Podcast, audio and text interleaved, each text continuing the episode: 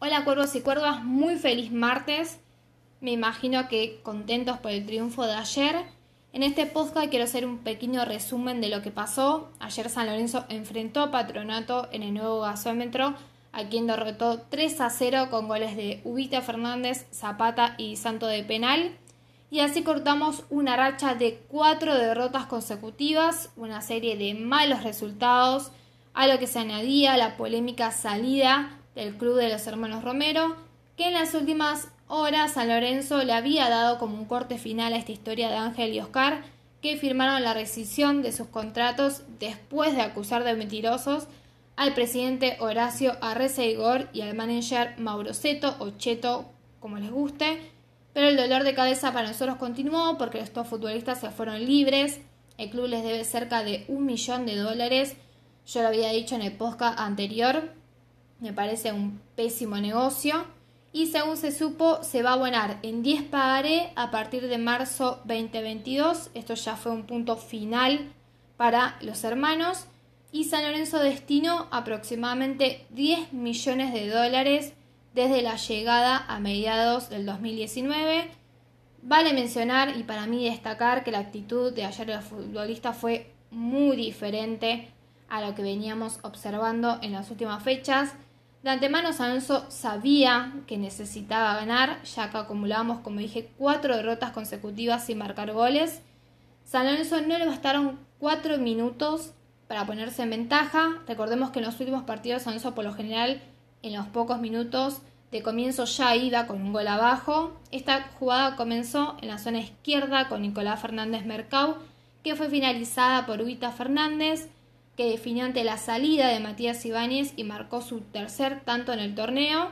Y así volvimos a convertir después de 404 minutos, una locura. Y a los 16 el colombiano Zapata conectó un cabezazo de pica al suelo, capturó el rebote de Ibáñez y marcó el 2 a 0 para San Lorenzo.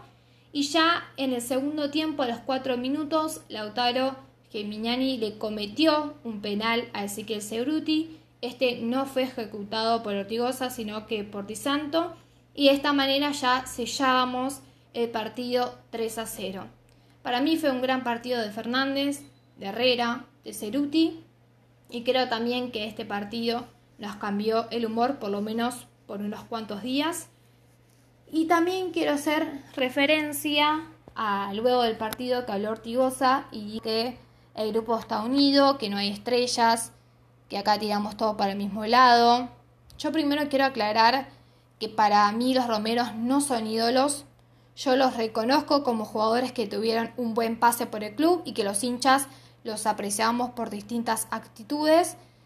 Pero por otro lado, con mi crítica no estoy diciendo que Ortigosa es un vendido, que está con el lado de la dirigencia, que está con ellos, sino simplemente no me gustaron sus palabras, nada más. Estamos en un momento sensible y crítico en lo cual para mí los capitales, eh, los capitanes están para ordenar y suavizar los quilombos, no para agitar. Y Ortigosa tiene cosas que son extraordinarias. Dentro de la cancha lo necesitas, es un buen capitán, es un tipo que te ordena, te maneja el campo, habla, alienta a los pibes. Pero fuera de la cancha muchas veces tiene actitudes que no suman, restan.